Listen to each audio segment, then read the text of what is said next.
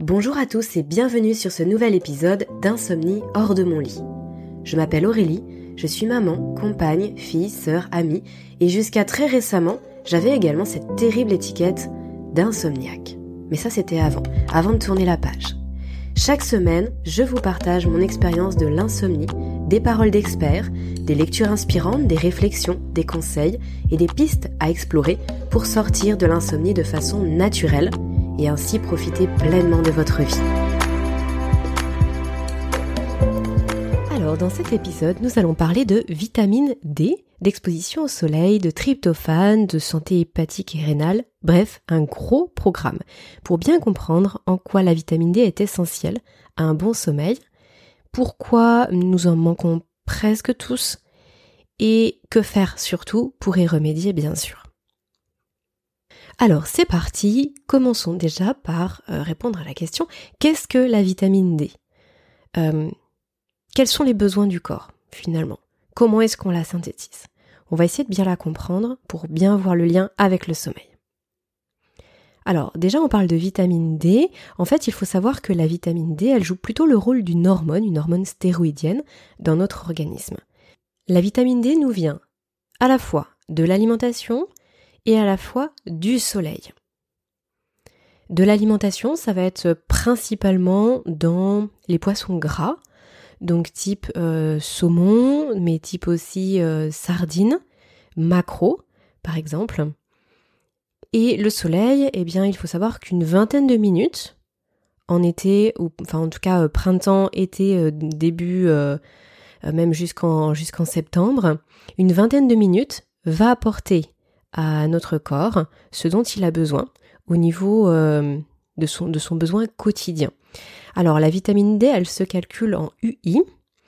Donc une valeur quotidienne correcte se situe entre 10 000 à 25 000 UI. En tout cas, lorsque, lorsque ça provient du soleil. Donc une vingtaine de minutes va nous permettre d'avoir euh, notre dose quotidienne de vitamine D.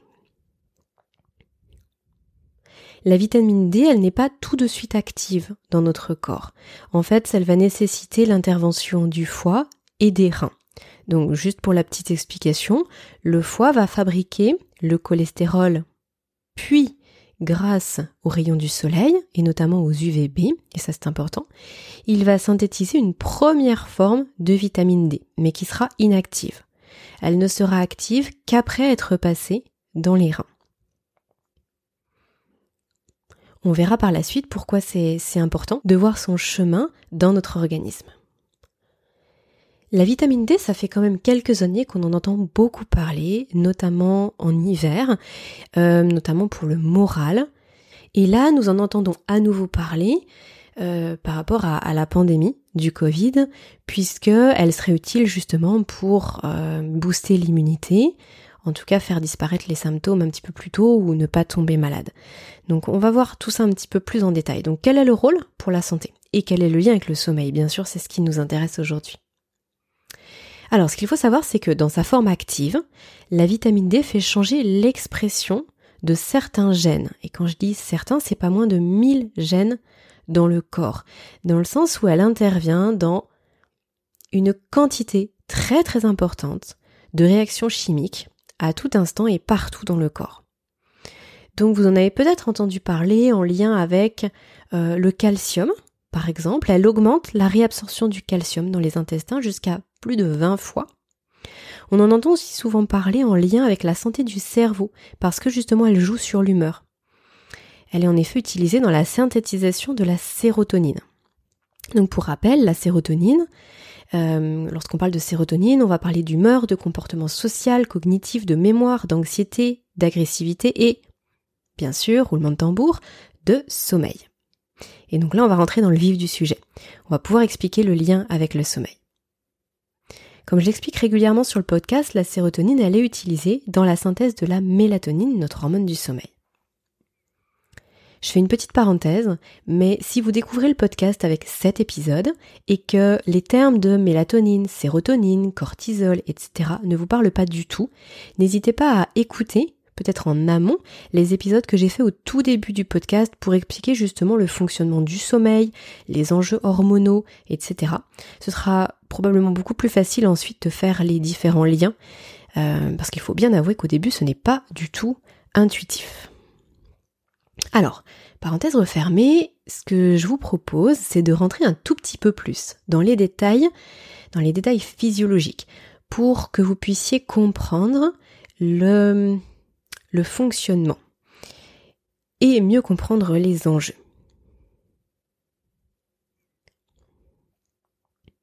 Alors, pour synthétiser de la sérotonine, il nous faut du tryptophane. Le tryptophane, c'est un acide aminé qu'on va retrouver donc dans les protéines que l'on mange. Euh, protéines animales ou végétales. Hein. J'ai déjà parlé du tryptophane, idem à de nombreuses reprises. On a besoin du tryptophane, mais on a aussi besoin de certaines enzymes, dont euh, deux enzymes qui s'appellent euh, TPH1 et TPH2. La TPH1 est active au niveau des intestins et la TPH2 l'est au niveau du cerveau. Pourquoi c'est important? Parce que la vitamine D va activer la fonction off de la TPH1. Ça veut dire quoi? Ça veut dire qu'elle va calmer la production de sérotonine dans les intestins. Ce qui est bon signe, ce qui est une très bonne chose.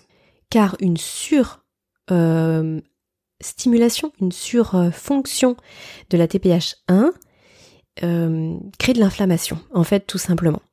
Il y a une suractivation des lymphocytes T et, donc pardon, une surstimulation du système immunitaire, ce qui peut entraîner des maladies auto-immunes, de l'asthme, etc. Et dans tous les cas, ce qu'il faut bien avoir en tête, c'est que la sérotonine qui est créée dans les intestins ne passe pas la barrière hémato-encéphalique, donc euh, finalement n'a pas d'impact par rapport au cerveau, en tout cas pas de façon directe. Par contre, la vitamine D, donc à l'inverse, va activer la fonction ON de la TPH2 et donc de ce fait augmenter la production de sérotonine au niveau du cerveau. Et donc ensuite va permettre la synthétisation de la mélatonine. Et en plus, ce qu'on peut noter, c'est que les TPH1, donc les premières que j'ai citées, qui sont actives au niveau des intestins, vont se lier trois fois mieux au tryptophane que la TPH2. Donc ça veut dire que s'ils sont sur ON, donc sans intervention de la vitamine D, et que le cerveau, à l'inverse, donc pour la TPH2, sont sur off, alors de nombreuses réactions en chaîne ne se font pas. Parce que du coup, le tryptophane, s'il est massivement utilisé dans les intestins, il, y en aura moins de disponibles au niveau du cerveau. Alors, ça peut paraître un tout petit peu confus, tout ça. Euh, Bien sûr, ce qui est intéressant, c'est pas forcément de retenir euh, tout ce processus de, réaction chimique, c'est surtout de voir, d'avoir une vision d'ensemble, euh, de bien se rendre compte que euh, c'est bah, que le corps humain est, est, merveilleux, mais aussi merveilleusement complexe, et qu'il y a toujours plein de réactions en chaîne qui se font, et qu'on peut pas simplement voir les choses de façon réductionniste, et penser que chaque organe, chaque, euh, euh, chaque système fait son petit truc dans son coin sans être lié aux autres. Et c'est vrai que ça, ça me tient à cœur de vous partager ça. Déjà parce que je suis vraiment passionnée par toutes ces, par toute la physiologie en général et, par euh, la beauté du, du vivant, mais aussi parce que dans le cadre du sommeil, je vous parle très très souvent de de multifacteurs, de voir les choses dans leur ensemble, de la globalité, que les choses ne sont pas isolées les unes des autres, qu'il y a souvent plusieurs causes, mais surtout souvent plusieurs solutions, etc. Donc là, je trouve que ça, illustre tout à fait cette idée-là. Alors, maintenant voyons pourquoi nous en manquons. Parce qu'effectivement, c'est le, constat qui est fait par, euh, bah, euh, tous les, spécialistes euh, en médecine, les spécialistes en médecine alternative également, par toutes les institutions de la santé. En tout cas, en tout cas sur nos latitudes, c'est-à-dire euh, pour la France, enfin pour l'Europe en général. On en manque bah justement parce que, euh, comme je vous le disais, c'est apporté à la fois par l'alimentation et par le sommeil, et sur nos latitudes, de novembre à mars, les rayons du soleil ne sont pas assez puissants pour nous permettre de, synthétiser de la vitamine D. Et en plus de ça, on s'expose quand même relativement peu, euh, bras nus ou torse nu ou jambes nues sur ces périodes-là.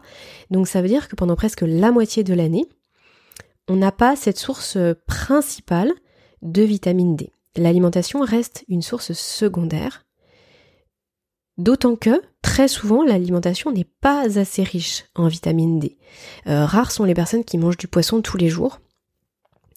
Et en plus de ça, euh, si vous faites aussi attention, euh, par exemple, aux, polluants, aux métaux lourds, et que vous ne consommez pas des gros poissons du style saumon, eh ben, ça vous laisse encore moins de choix. Il reste que les petites sardines et, les macros. Donc ça, voilà, c'est pas non plus évident de manger ça à tous les repas. Sachant que, du coup, l'alimentation en apporte peu, en tout cas suffisamment, et qu'on est très peu exposé au soleil, on comprend bien que ça coince. Mais il y a d'autres choses qui viennent se greffer à tout ça. Parce qu'il faut savoir que la vitamine D, ça c'est vrai que je ne l'ai pas précisé, elle est liposoluble, c'est-à-dire qu'on peut la stocker, elle va se stocker dans les tissus adipeux. Ça veut dire que en temps normal, on va dire euh, dans, un, dans une époque ancestrale, quand on passait tout notre temps dehors, on stockait tellement de vitamine D de euh, d'avril à octobre que finalement, pendant la période hivernale, même si on était beaucoup moins exposé, que les rayons du soleil apportaient, enfin permettaient moins de synthétiser de la vitamine D, on en avait en stock.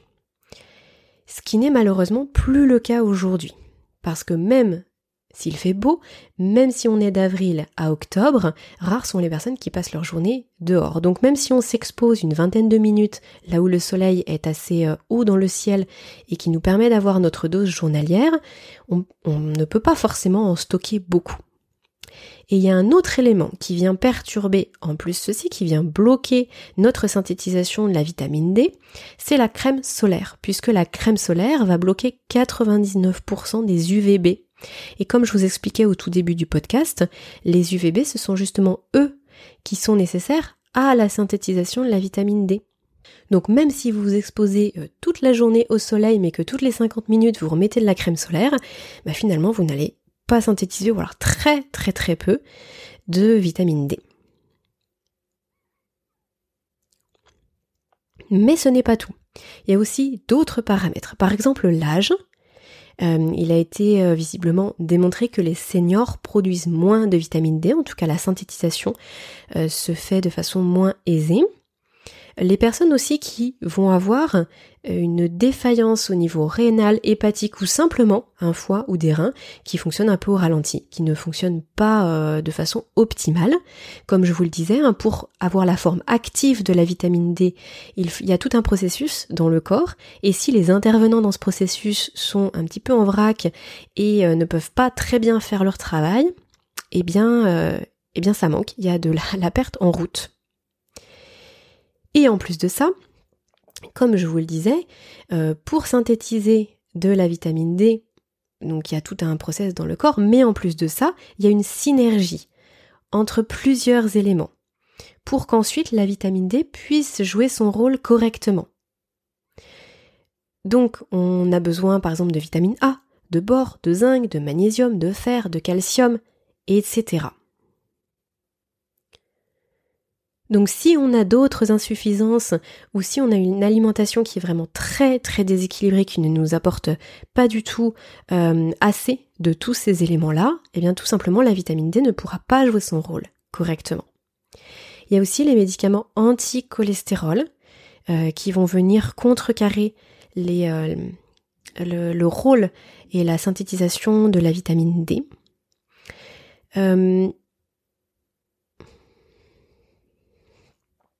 Ça peut être aussi, alors je vous parlais du foie, je vous parlais des reins, mais dans une moindre mesure, ça peut être aussi la vésicule biliaire.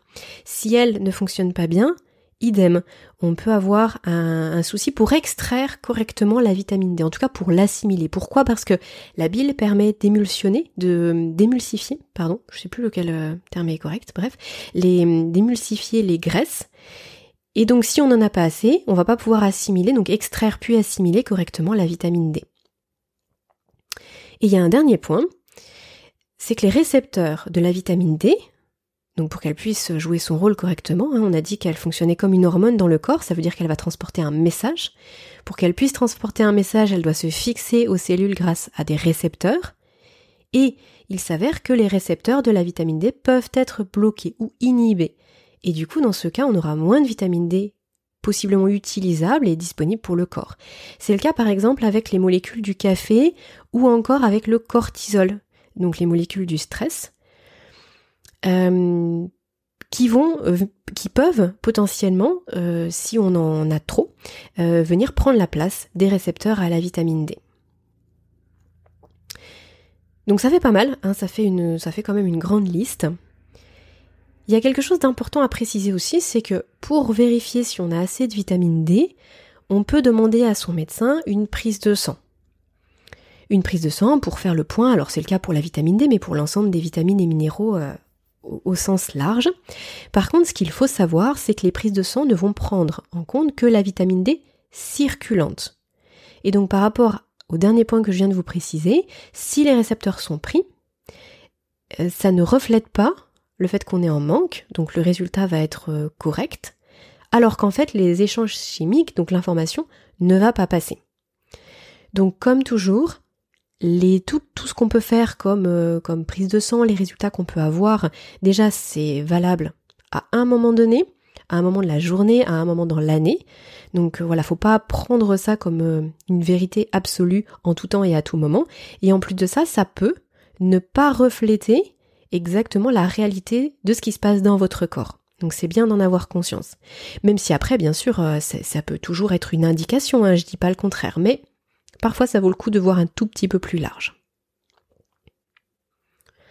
Alors, par rapport à tout ça, comme je vous le disais, il s'avère que on serait 80 euh, ou 80, non je crois que même on est plus proche du 90%, en tout cas en France, à se retrouver en insuffisance de vitamine D, à la fin de l'hiver finalement. Quand on a un peu puisé dans nos stocks en novembre-décembre, on se retrouve en janvier, février, mars avec une... Alors pas forcément une carence, sauf euh, situation de d'extrême fatigue, de stress, etc. Mais en tout cas, ça peut être insuffisant. Qu'est-ce qui se passe quand on n'a pas assez de vitamines et quelles qu'elles soient hein bah, En fait, il y a certaines fonctions, certains rôles qui vont être joués, mais pas tous. Et donc c'est possible que en l'occurrence, un sommeil qui soit plus difficile en hiver et dans cette période de l'année puisse venir d'une insuffisance en vitamine D par rapport à tout ce que je viens de vous expliquer. Et d'ailleurs, c'est aussi euh, une des raisons principales qui fait que euh, à partir de janvier, euh, les gens ont souvent le moral dans les chaussettes. Donc, se supplémenter en vitamine D peut être une bonne idée. En tout cas, si on part du principe qu'on en manque et pourtant qu'elle est essentielle et extrêmement utile dans tous les domaines de notre vie, pour notre santé et pour notre sommeil, euh, ben pourquoi ne pas se supplémenter? Alors de façon générale, moi je ne suis pas spécialement favorable à la supplémentation.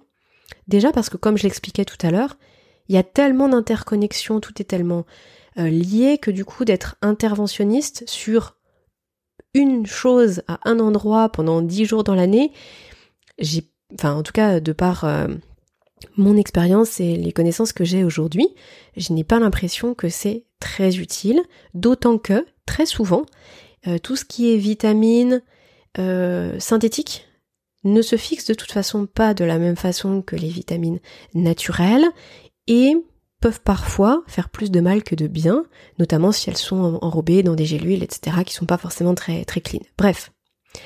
Mais j'avoue que, en tout cas à titre personnel, je fais une exception pour la vitamine D. Parce que je ne vois pas d'autres moyens de pouvoir apporter à mon corps ce dont il a besoin. Donc c'est un petit peu l'exception qui, confirme la règle, en tout cas dans mon cas. Et c'est pour ça que je vous en parle aussi aujourd'hui. Après, avec tous les éléments que, que je vous propose, vous pourrez bien sûr vous faire votre propre avis. Mais euh, moi, ça fait deux ans maintenant qu'effectivement, je me supplémente en vitamine D et je ne peux pas nier que euh, je, ressens les bienfaits. Sachant que tous les ans, euh, en hiver, c'était de toute façon euh, encore pire pour moi, que ce soit au niveau du sommeil, du moral, de ma vitalité en général. Et je vois bien à l'inverse que dès que j'ai la possibilité de m'exposer au soleil, même avec les premiers rayons du printemps, il y a énormément de choses qui vont mieux. Et je le fais également parce que euh, tous les naturopathes ou les, les, les, professionnels, les personnes qui font preuve d'une grande expertise aujourd'hui et qui m'inspirent profondément, le préconisent aussi. Alors je dis pas que c'est euh, un gage de, vérité, mais en tout cas ça, aide à faire des choix. Par contre, je suis vigilante à la supplémentation que je prends. Euh, comment euh, quels, sont mes critères? Je vais vous expliquer tout ça. Alors, comment je me supplémente aujourd'hui et qu'est-ce que je peux vous conseiller? Euh, Qu'est-ce qu'il est important de prendre en compte? Donc déjà au niveau de la période, comme je vous le disais, ça peut être d'octobre à mars ou si vous êtes vraiment beaucoup exposé l'été, ça peut être ça peut être en janvier, février, mars tout simplement. Ce qui est important, c'est de bien les prendre en gouttes quotidiennes et pas en ampoules. Très souvent, les médecins préconisent euh, des ampoules. J'ai encore jamais compris pourquoi. Moi, je me rappelle euh, l'année dernière, j'avais demandé à mon médecin de, m'en prescrire suite à une prise de sang que j'avais faite. Euh, il n'a absolument jamais voulu me prescrire des gouttes, il voulait me prescrire que des ampoules, alors qu'en fait, toutes les études montrent aujourd'hui que la vitamine D est bien moins bien assimilée en ampoule qu'en gouttes quotidiennes. Parce que finalement, ça fait une trop forte dose. Hein. Les ampoules, euh, ça va être une ampoule pour trois mois par exemple, ou pour un mois, ça dépend comment c'est dosé. Alors qu'en gouttes quotidiennes, bah, comme leur nom euh, l'indique, on en prend tous les jours. Pour les ampoules, du coup, ça fait une trop forte dose d'un seul coup. Finalement, la moitié part bah, dans les toilettes, hein.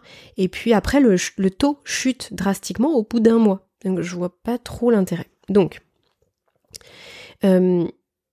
oui, parce que je précise que euh, le, corps ne peut pas stocker toute la vitamine D synthétique qu'on lui amène. D'où l'intérêt d'en prendre quotidiennement et de ne pas apporter une trop grosse dose, parce que là, pour le coup, il peut pas traiter, ça fait trop. Au niveau des gouttes, donc si vous faites une prise de sang, selon les résultats, votre médecin pourra vous indiquer une posologie qui, euh, bah, normalement, devra vous être adaptée. voilà. Euh, maintenant, il faut savoir de façon générale qu'on peut aussi prendre de la vitamine D en automédication. On n'est pas obligé d'avoir une ordonnance, ça se vend en pharmacie sans ordonnance. Lorsque c'est le cas, euh, voici ce qui semble communément admis. La posologie va varier en fonction du poids. Donc il semblerait qu'il faille.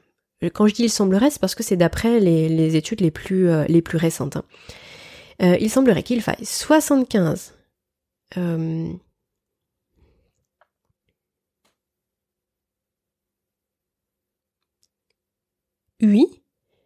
Par kilo de poids de corps. Donc par exemple, pour le Zimadé que je prends moi, donc c'est de la vitamine D3, euh, une goutte compte 300 UI, je pèse 45 kg, il me faut 11 gouttes si je fais en traitement de quelques mois. Donc je prends entre 10 et 12 gouttes par jour. En principe, j'en prends de décembre à mars.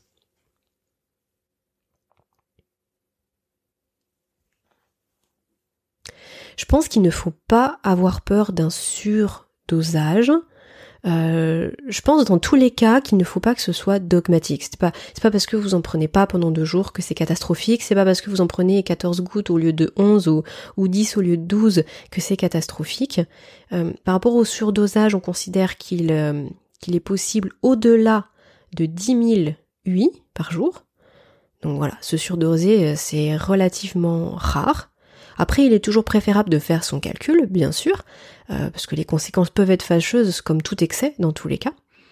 Donc on fait son calcul, mais après, voilà, on se prend pas non plus trop la tête là-dessus. Tout ce qu'on va apporter, ce sera déjà un plus pour l'ensemble des réactions chimiques dans notre corps.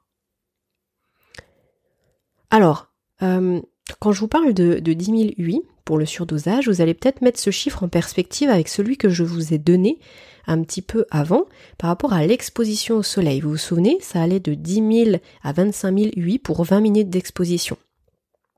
Mais c'est bien sûr différent parce que là où notre corps sait parfaitement gérer et stocker la vitamine D qu'il synthétise lui-même grâce aux UVB, il ne peut pas faire la même chose avec les molécules synthétiques. Comme je vous le disais, hein, tout ce qui est synthétique, ce n'est pas reconnu de la même façon que tout ce qui est euh, naturel. En tout cas, c'est le cas 99% du temps. Donc on ne peut pas faire de surdosage avec l'exposition au soleil, au contraire, on va stocker. Par contre, c'est un peu différent avec, euh, avec la vitamine D synthétique.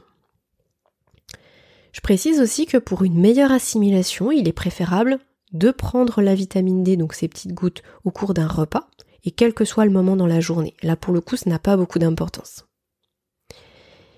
Et dernier point, euh, il est préférable, visiblement, que la vitamine D soit d'origine animale. En principe, c'est fait à base de laine de mouton. Donc, à moins que vous ne soyez vegan, c'est ce que je vous encourage à faire. Elle est visiblement bien mieux assimilée que la vitamine D, qui serait d'origine végétale. C'est pour ça que je vous parlais de, de D3 tout à l'heure. Voilà tout ce que je souhaitais vous partager sur la vitamine D et son lien avec le sommeil. J'espère que tout ça vous paraît euh, assez clair, malgré le début de l'explication qui était, euh, qui n'était pas forcément très intuitive, mais euh, voilà, l'idée c'est de, de comprendre l'intérêt et puis que vous puissiez, comme toujours, faire des choix éclairés dans votre quotidien, puisque c'est la journée que vous préparez votre sommeil et comme on le voit dans chaque épisode, le sommeil c'est tout un système. Il y a plein de choses qui, qui rentrent en ligne de compte lorsqu'on parle de sommeil et la vitamine D en fait partie. Voilà, cet épisode touche à sa fin. Si le contenu que je vous propose sur le podcast vous aide à cheminer vers un sommeil plus serein et à vivre mieux, alors je vous invite à le noter tout simplement et à m'offrir 5 petites étoiles. Cela soutient vraiment mon travail et m'encourage chaque semaine à vous proposer ce contenu gratuit. Alors merci beaucoup, à mercredi pour celles et ceux qui reçoivent ma newsletter hebdo et sinon à vendredi pour le prochain épisode. Et d'ici là, prenez bien soin de vous.